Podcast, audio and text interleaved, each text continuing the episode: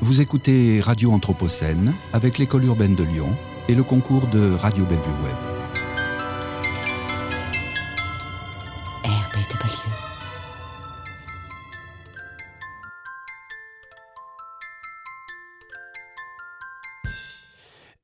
Poursuit sur les questions de droit avec des extraits choisis par Indra Kratokville de la conférence donnée par Mireille Delmas-Marty lors de sa venue au 104 en juin 2021, invitée par l'école urbaine de Lyon et les architectes de Encore Heureux, en parallèle à l'époque de l'exposition Énergie Désespoir.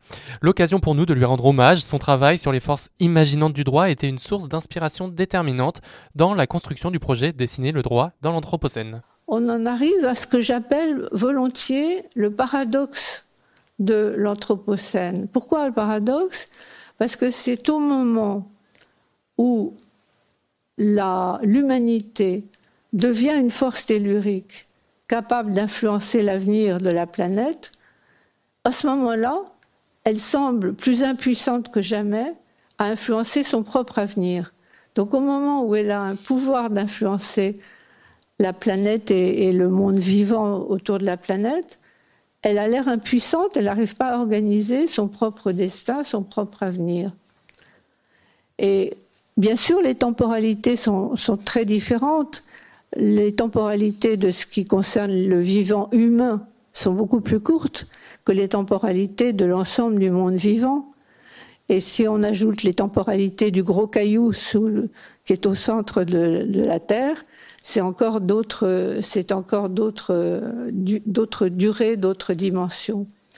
Mais en tout cas, ce qui est nouveau, c'est que l'humanité pourrait se trouver désormais écartelée entre l'accélération des innovations technologiques, alors à la fois je pense aux biotechnologies qui posent des problèmes qu'on résout au fur et à mesure, mais on a toujours l'impression que les juristes, que ce soit le, Parlement quand il fait les lois, ou c'est plutôt le gouvernement que le Parlement qui fait les lois d'ailleurs, euh, ou que ce soit les juges, ils courent toujours derrière, c'est-à-dire qu'ils sont toujours en retard d'une ou deux innovations quand il s'agit des biotechnologies ou quand il s'agit des technologies de l'information et de la communication, l'éthique.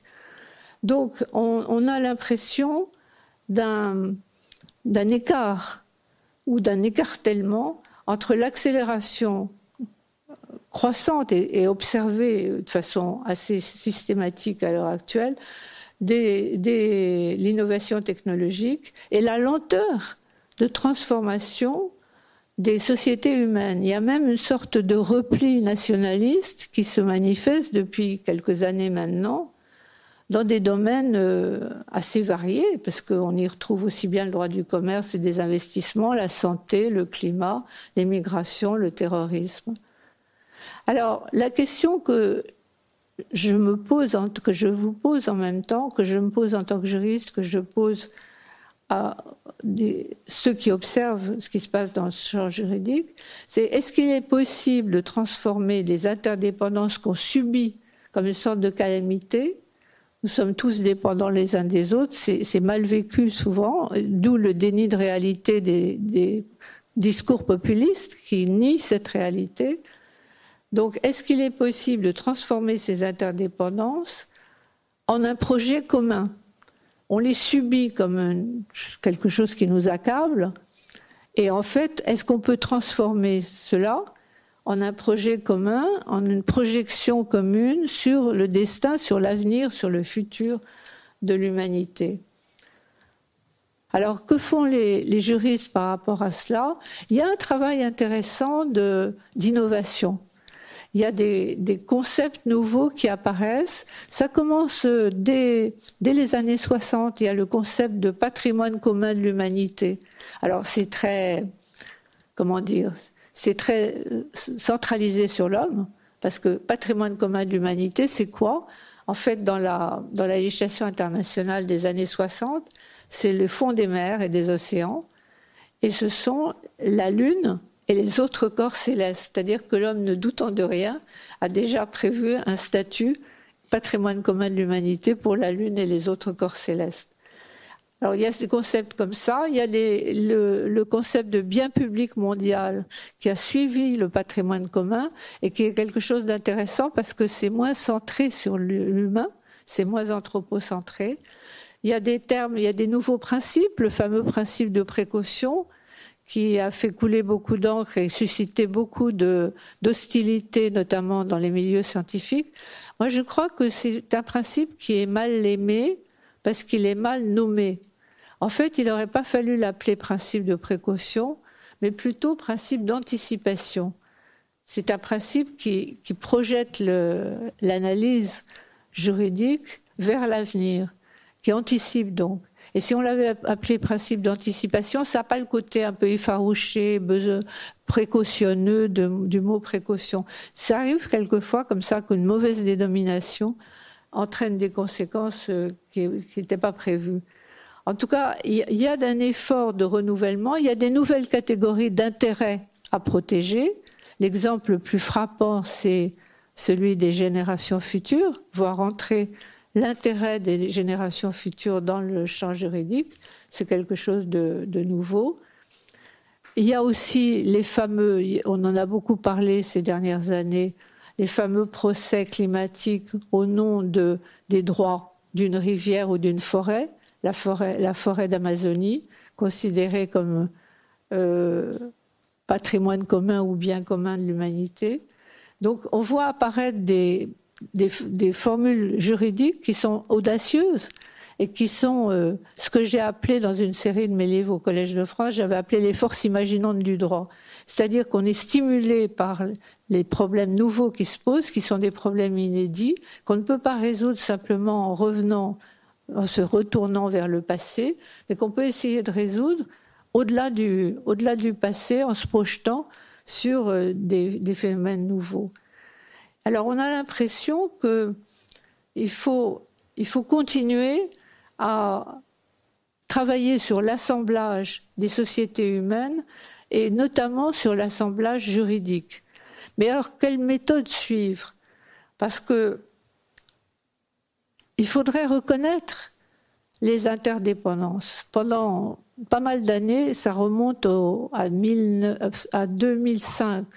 Nous avions avec, euh, avec Michel Rocard, avec Stéphane Essel, avec plusieurs, euh, l'ancien président de, euh, Slovénie, Kuchan, des, des, penseurs comme Edgar Morin ou Henri Atlan, enfin, un certain nombre de personnalités, d'anciens euh, premiers ministres euh, comme euh, le, ou président Cardozo, des gens comme ça.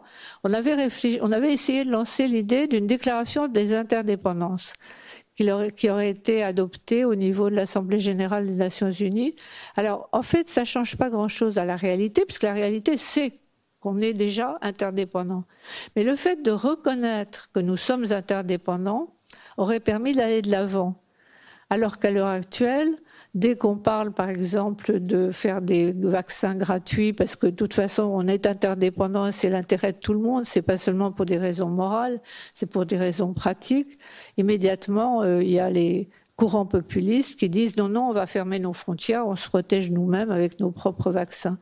Donc, qui est une déclaration de principe dans laquelle les États reconnaissent qu'ils sont devenus interdépendants, ça permettrait de de comment dire de neutraliser un certain nombre d'arguments qui ralentissent l'évolution et l'innovation.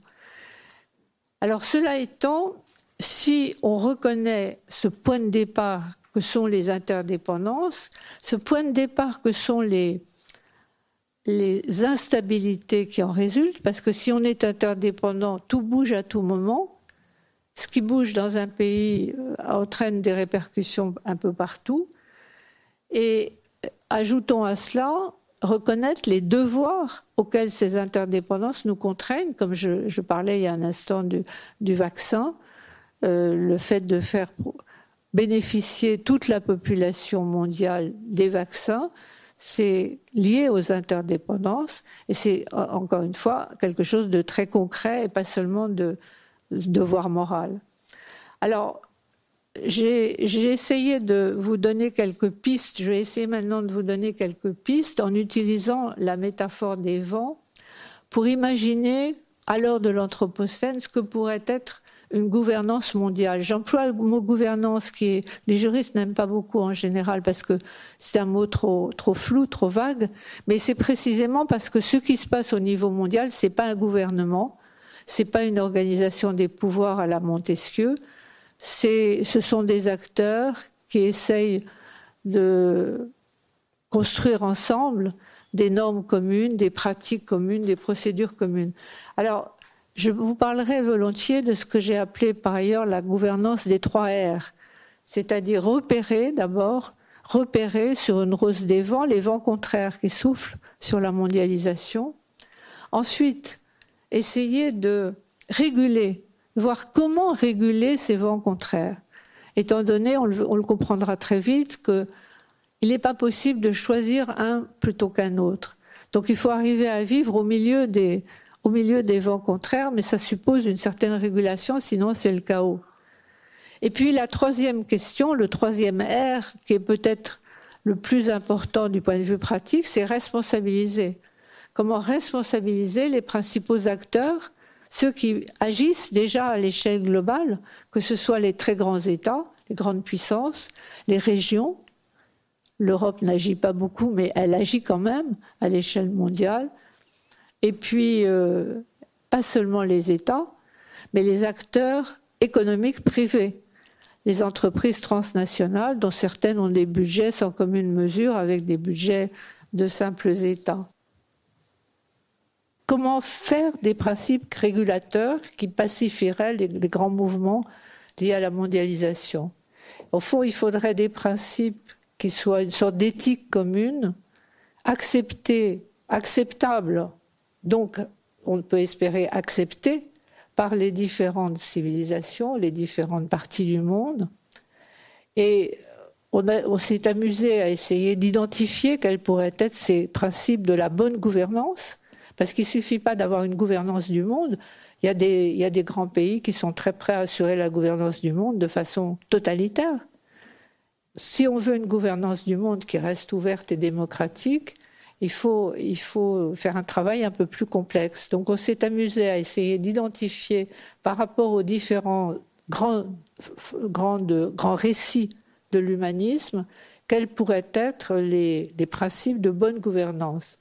Alors si, je reprends ce que j'ai résumé de façon un peu caricaturale, un peu simpliste, l'humanisme de la relation, les principes régulateurs, ce serait la fraternité, et l'hospitalité, principe ancien, mais qui retrouve tout leur intérêt dans des situations comme euh, l'émigration dont je parlais tout à l'heure.